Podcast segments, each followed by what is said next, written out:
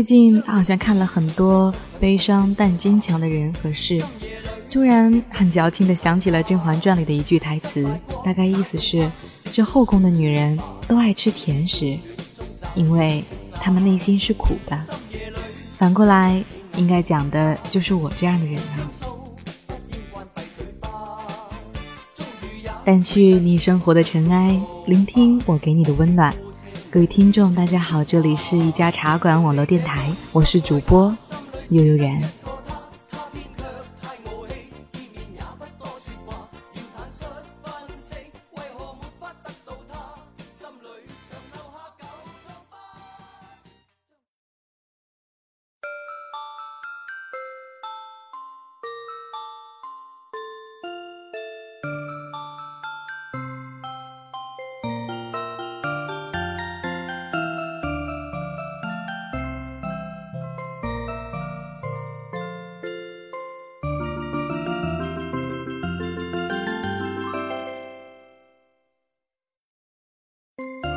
一个女孩，大概家里有什么变故，没有人管，也不好好读书，十二三岁就混在社会上玩。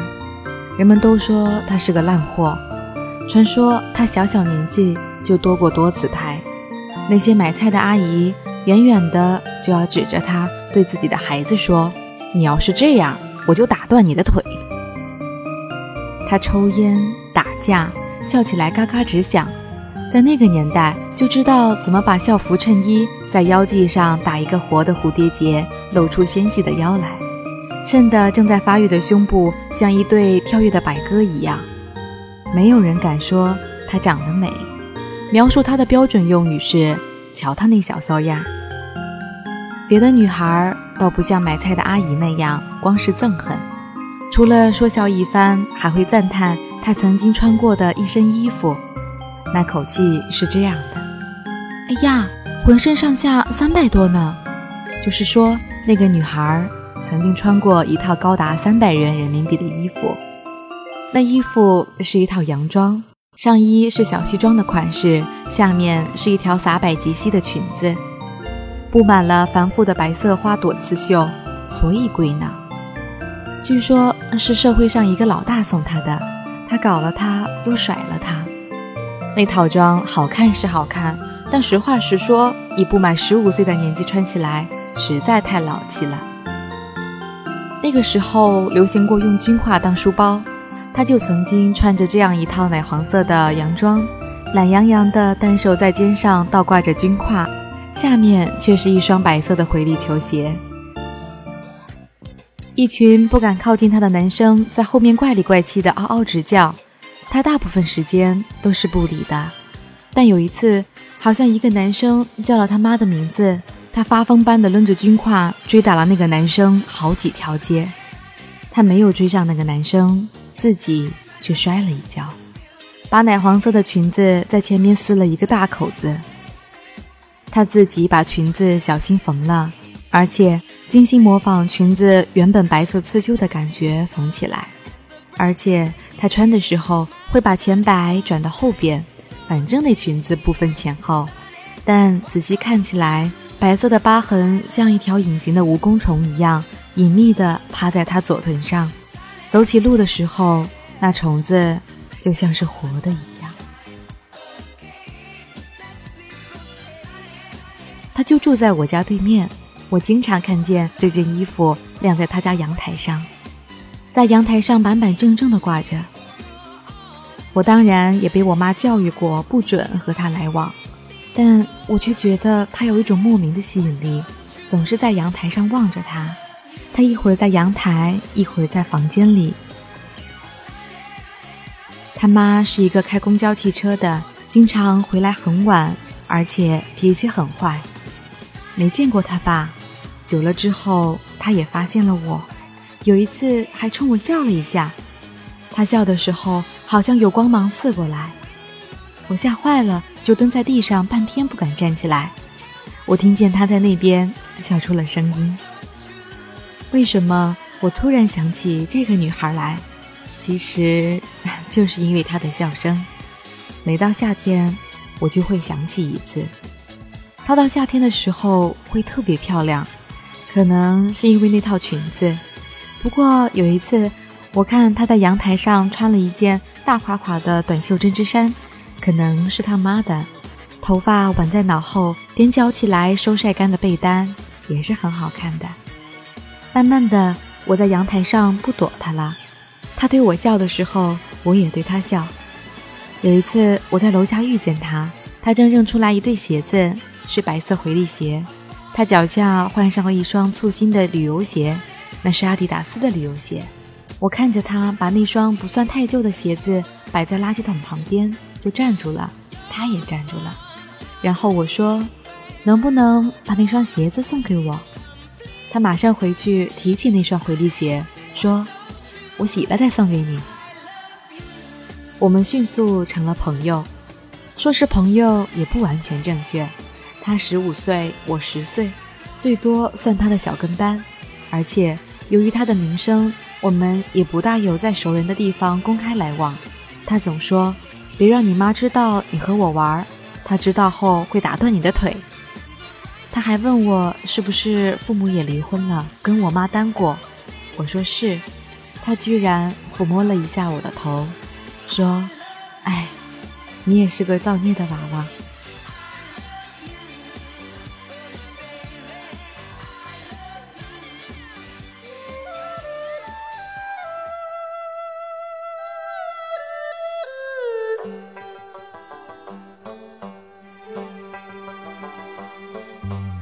那对鞋子他洗得白白的，送给了我，但是我也没有穿。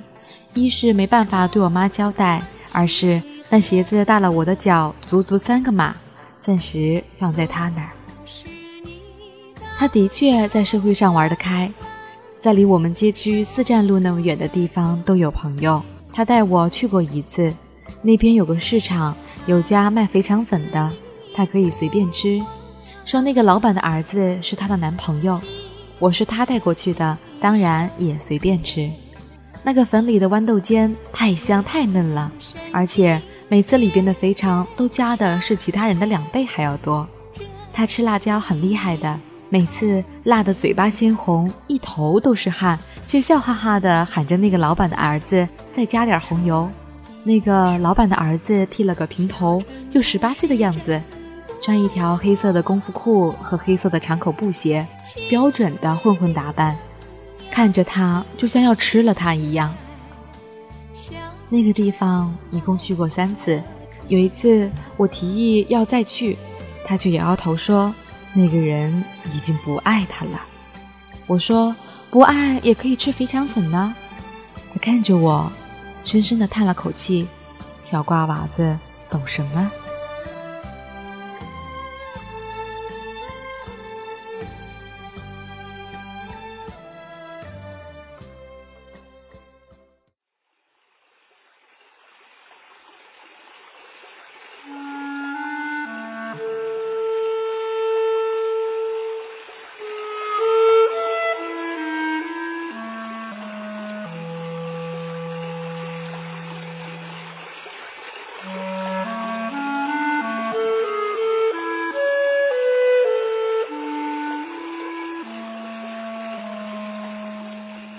有一天，他脸色特别苍白的来找我，喊我陪他去趟医院。我想起以前的传闻，就问是不是去堕胎。他说就是。他那天居然还穿了那套奶黄色的洋装。他沉默了一下，说：“其实不该喊你陪我去的，人家看见了不好。但是手术完了没有人扶我，还是有点恼火的。”这样，完了，我们去吃肥肠粉好不好？不去那家，另外一家更好吃的。我说好。我坐在妇产科外面绿色的塑料凳子上，内心怕得要死。我怕他痛，更怕他死了。我这么小个人咋弄嘛？闻着消毒水的味道，我怕得要死。幸亏一会儿要吃肥肠粉的。有个护士硬邦邦的喊我进去扶他，我进去的时候，他已经从手术台上站了起来，正在整理那条裙子，居然还对我笑了下，说：“好了，这下没事了。”我扶他的时候，他软了一下，然后就慢慢的和我走了出去。而他发现那裙子上沾了一坨血迹，才大大的不满意起来。哎呀，怎么搞的？太不小心了，这下可洗不掉喽。那天我们果然吃了更好吃的肥肠粉，还有西瓜。吃肥肠粉辣，所以我们又去吃了摊上划好的一牙一牙的西瓜。他才刚做了手术就吃西瓜，要是现在我就知道这是多不应该的事情。但当时我们谁也不知道。那天我们玩到很晚，也特别开心。他花了起码二十几块，还给我买了一对花夹子。我居然斗胆说，他要是不要那套奶黄色的洋装了，能不能也送给我呢？他也说好。那天。他第一次给我抽了一支烟，还教我唱了一首歌，什么第一次偶然相逢，烟正蒙蒙，雨正蒙蒙；第二次偶然相逢，烟又蒙蒙，雨又蒙蒙。他喉咙是左的，没有音准，但是唱的时候很投入，都要哭了的样子。后来他对我说：“人人都说他烂，其实……”这是他的第一次。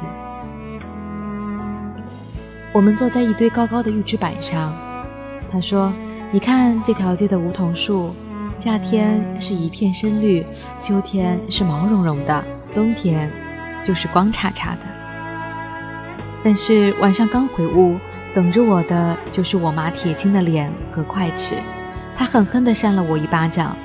我一般挨打都上蹿下跳的求饶。”那天她打我，我也不怎么躲，但最后我妈哭了，开始一把鼻涕一把泪的说她一个人带我有多么不容易。我答应了他，不再和那个女孩来往。估计他在对面都听见了。从这天起，我奇怪的不会在院子里和他碰上，而且在阳台上也看不见他。